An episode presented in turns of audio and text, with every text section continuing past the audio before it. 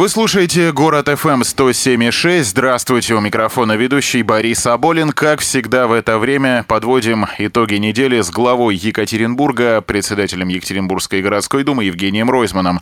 Евгений Вадимович, здравствуйте. Здравствуйте. Всю эту неделю в городской думе обсуждали актуализацию стратегического плана развития Екатеринбурга. Было даже несколько заседаний комиссий. На минувшей неделе тоже не обошлось без подобных обсуждений Понятно, что стратегический план достаточно серьезная тема, чтобы вот так вот в двух словах ее объяснить, но что же в ней самого полезного для горожан? Вот на официальном портале Екатеринбурга говорят, что ожидаемые результаты – это увеличение численности населения и продолжительности жизни. Насколько это реально?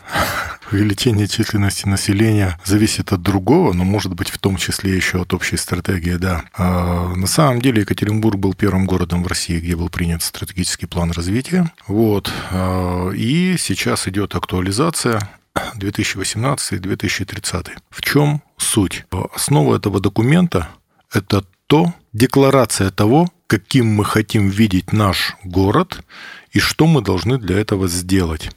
Он разделяется на основные направления, но самое главное, а, в работе над стратегическим планом участвует а, УРОРАН и другие институты, участвует бизнес, участвует общественность и участвует администрация.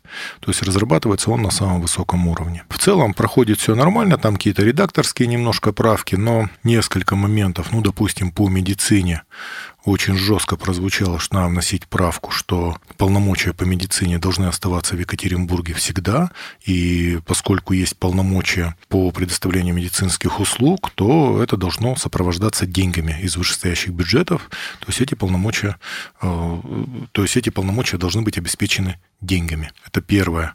Э, с этим все согласились, потому что Екатеринбург в свое время попал в ситуацию, когда у Екатеринбурга попытались забрать медицину, потом часть медицины вернули, а деньги не вернули. Вот, и это большие проблемы. Конечно же, все отметили, что в Екатеринбурге медицина Екатеринбурга находится совсем на ином уровне, чем э, медицина в области. И никто еще никогда из Екатеринбурга в область не ездил лечиться, а из области в Екатеринбург едут все. Но это закономерный совершенно процесс, к этому надо спокойно относиться.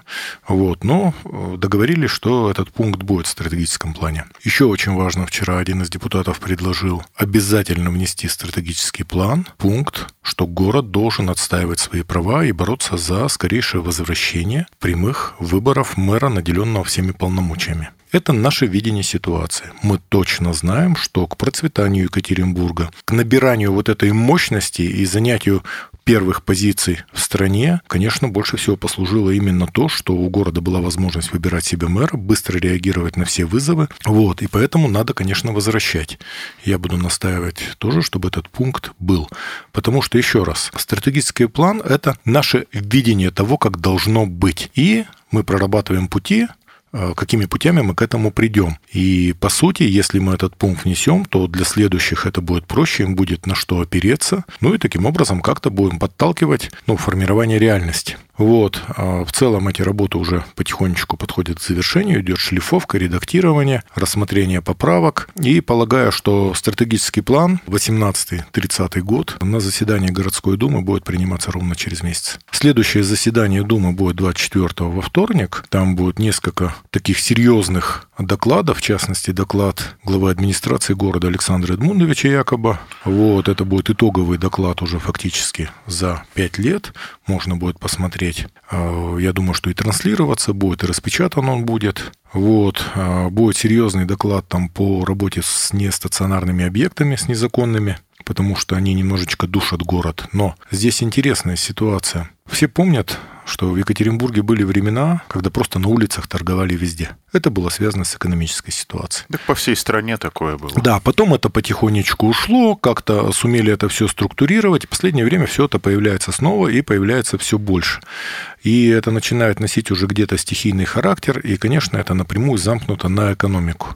То есть очень много малый и средний бизнес разоряются, а крупный бизнес стоит на ногах, где-то даже расширился, но было очень много э, самозанятых людей. То есть одна такая точка, но она дает пропитание там всей семье, а может немножечко больше. И поэтому люди стараются всеми способами, ищут любые ниши. Вот. И я бы, конечно, к этому подходил очень избирательно и аккуратно. С одной стороны, чтобы не портить облик города, а с другой стороны, все-таки надо давать людям выживать. Ну, когда к вам на прием приходят, жалуются на такие точки или наоборот, содерж... те, кто содержит такие точки? А, приходят и те, и другие. И каждый раз я вынужден разбираться, искать какие-то компромиссы, искать какие-то возможности возможности. Но, допустим, пришли в свое время там с Октябрьского района, у них на ракетной появилась какая-то шаурма, еще, и начали помои сливать прямо за киоск, так жить невозможно прямо перед окнами. И, конечно, ну, бывают другие ситуации. Пришел... Разобрались в итоге? Ну, конечно. Бывают другие ситуации. Пришел человек, говорит, знаете, я этим занимаюсь 10 лет, с этого живет вся моя семья, я стараюсь соблюдать все законы. Ну, и там для него искали формат там э, и так далее. То есть в каждом случае надо разбираться. Если возвращаться к стратегическому плану, я правильно понимаю, что Екатеринбург в какой-то степени пионер в разработке подобных документов? Вообще, это был первый город в России. Это был первый город в России, который разработал стратегический план. На сегодняшний день, конечно, Екатеринбург один из лучших городов страны и однозначно лучший из всех миллионников. Где-то возле нас по показателям Казань, ну, в Казани чуть больше рождаемость, чем у нас. А там есть такой план? Э, сейчас уже есть у всех. В Казани чуть больше рождаемость, чем у нас. Инвестиции на уровне, но у нас инвестиции частные, а Казань инвестиции, как правило, бюджетные. Казань сделала невероятный рывок в свое время, когда им отдали в 2013 году универсиаду. У них были вливания 132 миллиарда, из них 82 они потратили на дороги. Ну, для Екатеринбурга это ну, звучит как фантастика. Таких денег в калькуляторе нет, не посчитать. То есть для Екатеринбурга, ну, представляете, сейчас цена метро, э, ну, там 70, может, 80 миллиардов, цена ветки, которая бы дошла от металлургической, самого запада, до каменных палаток со всеми э, депо, то есть, ну, цена там не более 80 миллиардов. Представляете ситуацию? Вот. Это уже не фантастика, если да, такие цифры реально. были осуществлены. Если на эти деньги что-то было да, осуществлено. Казань, Казань, Казань сумела добиться. Здесь, ну, свои есть проблемы. Сейчас Екатеринбург как-то борется за Экспо, но в свое время, когда проиграл Екатеринбург первый раз Экспо, Лассерталис а, сказал очень четко. Экспо не может быть персонифицировано. Экспо может дать, могут дать только городу, где все жители за него борются, где это стало национальной идеей, городской идеей. Конечно, это должно быть городским делом, общегородским. Город должен понимать, какие это несет а, преференции городу. Вот хотя бы на примере Казани, которая получила 130 миллиардов. Если город получает экспо, это невероятное вливание невероятные вливания денежные, это все мировые СМИ, э, это строительство и инфраструктуры, и всего остального. То есть, ну, это невероятный прорыв получить эксп. Но этим надо заниматься. Другие города, в которые вы, в том числе, посещали с рабочим визитом, та же Казань, Уфа, вели с нами какие-то разговоры о стратегическом плане по, по обмену опытом и взяли ли что-то у нас на Смотрите, вооружение? Казань вообще за нами смотрит очень внимательно. Казань за нами смотрит очень внимательно. Казань, конечно, у нас училась. Но они у нас учились какое-то время, а потом они просто все собрались и а, поехали в Сингапур. Встречались с Ли Куан Ю, посмотрели, что там. А, казанские чиновники ездят постоянно. Но у Казани есть одно невероятное преимущество перед Екатеринбургом. Вот там сейчас а, Миниханов, президент Татарстана, мэр Казани Медшин. Медшин молодой, толковый, Миниханов нормально. У них могут быть любые взгляды, э, самые разные, на происходящие события, еще, но у них они полностью сходятся в том, что касается Казани, и они понимают, что Казань – это столица, ее надо прославлять, продвигать и превозносить. И их усилия в этом объединены. И в этом случае можно, конечно, находить общий язык и вкладывать энергию, но я вам скажу так, что если Екатеринбург будет процветать, то за ним потянется вся область. И, конечно, Здесь надо давать возможность Екатеринбургу дышать и развиваться, и Екатеринбург как локомотив способен вытащить всю область. Относительно локомотива, а вы уже упоминали ранее метро, поговорить предлагаю о подземке, тем более на минувшей неделе вы встречались э, с метростроевцами, если не ошибаюсь, и вам презентовали проект второй линии. Смотрите, я э, с ними нахожусь на постоянном контакте, у нас создана рабочая группа, мы с ними встречались, и я, Алексей Петрович Кожемяка и еще замы профильные. Ситуация следующая. К нам в свое время, пару лет назад, приехали питерцы. какой пару лет назад, это было в это время, год назад, приехали питерцы презентовать свои варианты метро. Но это оказалась фирма, которая, э, строительная фирма, которая, собственно, метро не занималась. Ну да, подземными работами какими-то занимались, опыта по строительству метро нет. Но самое главное другое. У них нет вообще никакого понимания, как это можно сделать коммерческим. У нас этого понимания нет тоже. Ситуация сложилась такая, что все знают, где взять деньги, но никто не знает, как их отдавать. И пока мы с ними вели переговоры, это все вышло в паблик, там, журналистам, потому что всем интересно. Эту ситуацию отследили метро Гипротранс. Это старейшая в России организация, это организация, которая будет вот 85 лет в мае, а, которые начали строить метро в Советском Союзе еще. Они строили в Советском Союзе, во всех братских республиках, даже в Софии они делали метро. То есть они профессионалы, они занимаются строительством метро. Они на меня вышли. Они говорят, мы все посмотрели, мы вам хотим сказать одну вещь, что никто и никогда не придумал, как можно метро сделать прибыльным. Нет такого. Я говорю, а вы? Они говорят, а мы тоже не знаем. Но мы понимаем, что должно быть. Это должно прозвучать на уровне межправительственных соглашений. То есть это, конечно, должны федеральные власти. Именно на фоне межправительственных соглашений там другие деньги ходят, там другие возможности. Вот. Но давайте, говорит, мы возьмемся. А мы возьмемся, просто посмотрим, оценим ситуацию. Они вышли на нас буквально через два месяца. Они приехали на, на Инопром, привезли э, директора неаполитанского, э, миланского э, метрополитена и привезли одну из крупнейших строительных компаний Китая. Э, ну, это правительственная компания. Китайцы сказали, мы готовы осуществлять работы и финансировать. А Милан сказали, мы готовы курировать всю работу, кое-что подсказать, поучаствовать, нам это тоже интересно. В Милане в метро 100 станций. А в Милане 100 станций. Мало того, этот директор э, миланского метрополитена, он занимался строительством э, городка на Экспо Миланского, и он понимает, как его потом интегрировать э, в инфраструктуру города. Мы с ними встретились, подписали соглашение, и через некоторое время они вернулись провели совещание, и вот прошло какое-то время, и они прислали достаточно глубоко проработанный проект. Это не проект, это предпроект, где они сказали, что надо отказываться от барселонского типа, где одна ветка над другой. Имеет смысл делать по-другому. И нарисовали, как они это видят, а, обозначили цену где-то 5,4, 5,4 миллиарда за километр. Вот, нарисовали, показали, сделали все исследования, они связывались с Уралгипротранс. Они, кстати, сразу сказали, что на работу будут нанимать местных. Проектные организации будут местные, и рабочие будут местные. То есть это уже плюс серьезный. И сейчас они готовят более проработанный глубокий проект, причем они это пока все делают за свои деньги. Вот. Они говорят, надо пробовать, надо держать на слуху, надо пробовать, все равно где-то мы зацепимся и сумеем сделать.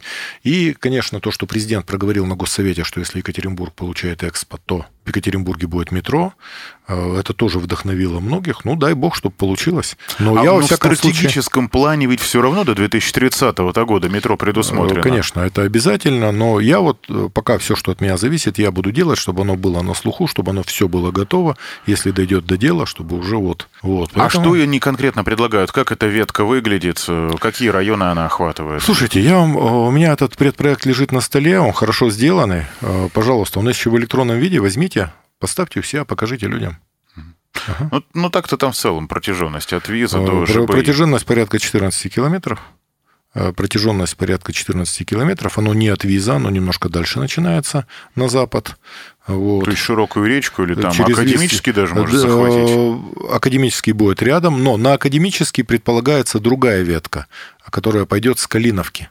Со стороны Калиновки то есть, как было предусмотрено Сальмаша, предыдущим проектом, Сальмаша на академические, но они третью ветку тоже нарисовали. Они третью ветку тоже нарисовали, потому что о ней тоже надо думать. Но я хочу сказать, что мы, Екатеринбург, те деньги, которые мы здесь зарабатываем, которые у нас есть, если бы у нас эти деньги не отнимали областные власти, мы бы строили метро сами и даже ни с кем бы особо не советовались. То есть у нас за последние годы очень сильно по бюджету Екатеринбурга это ударило. Это, конечно, в первую очередь НДФЛ, налог на доходы физических лиц, он собирается проще простого Ростова в городе остается 15% от тех денег, которые мы заработали, ну, еще 1% там с барского стола дают. А было еще не так давно, в 2013 году было 27.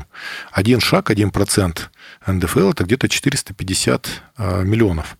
То есть, по сути, это порядка, э, порядка 5 миллиардов. Порядка 5 миллиардов мы постоянно теряем. Вот. Вот такая ситуация. Снег почти оттаял, более-менее теплеет на улице, значит, скоро месячник чистоты вступит в свою решающую стадию. Субботник, правда, общегородской, перенесли на следующие выходные. Лично вы будете принимать участие в каких-либо акциях по очистке Шарташа, Харитоновского Слушайте, парка? я- И как оцените то, что сейчас происходит в плане уборки города? Мы, во-первых, мы каждый год принимаем вот, участие. Сейчас обычная история весна, еще выпал снег в конце, но сейчас в городе хорошо, а поскольку я хожу по городу пешком, во всяком случае по центру, и то, что прилегает, нормально все. Проблема в том, что есть ситуации, когда очень трудно убирать, когда влажная земля, когда только сошел снег, но мы это сделаем. А, Я думаю, что уже к концу апреля, в начале мая город заблестит. Сейчас пока нет особой возможности мыть, потому что еще минуса появляются, а гидранты уже потихонечку оттаяли, то есть вода уже есть. Только-только постоит чуть-чуть тепло, сразу промоем город. Ну, еще сейчас будут дожди, говорят, на выходные. Дожди – это плюс. Когда по весне идут дожди, город промывается. Вот. э, А потом, когда машины поливальные после дождей, это уже ну, гораздо лучше. Все, мы следим. Э, По субботникам я э, сам буду объявлять свои субботники. Э, Это помимо общегородских, то есть в общегородских мы все по-честному поучаствуем, как всегда, а потом мы объявим какой-то серьезный субботник, или пруд уберем, посмотрим, что будет с прудом, или Харитоновским парком займемся, или Зеленой рощей, посмотрим, где, мы, где наши силы потребуются, и я ну, с удовольствием горожан позову, потому что мы же собираем по много, там человек по 500, когда доходит до дела. Вот. И с удовольствием приложим руки, что это наш город. Но я вот сейчас хочу попробовать одну вещь, мы уже начали. Город очень сильно загажен граффити. Исписан весь центр. Причем самое досадное, что исписана плотинка. Представляете, благородный серый гранит, исписан самыми дикими надписями, дикими и бессмысленными. И с той, и с другой стороны, а гранит его не ототрешь. Его надо пескоструить. Это очень сложная технология, она, ну, вредная технология, трудоемкая. Вот, если кто-то увидел, я думаю, что молодые, кто это делает, если бы увидели, каким трудом это дается, я думаю, что, может быть, оценили и больше бы не делали. Я хочу вот такую программу, уже даже не как глава города, а как просто гражданин, я хочу попробовать хотя бы центр попытаться очистить от граффити. Вот, сейчас мы этим занимаемся, но это мы уже будем как фонд Ройзмана заниматься, потому что меня это задевает. Спасибо большое. Как всегда, в это время в гостях у Город ФМ был глава Екатеринбурга, председатель Екатеринбургской городской думы Евгений Ройсман. Спасибо вам и до встречи. Давайте, удачи вам, всего хорошего.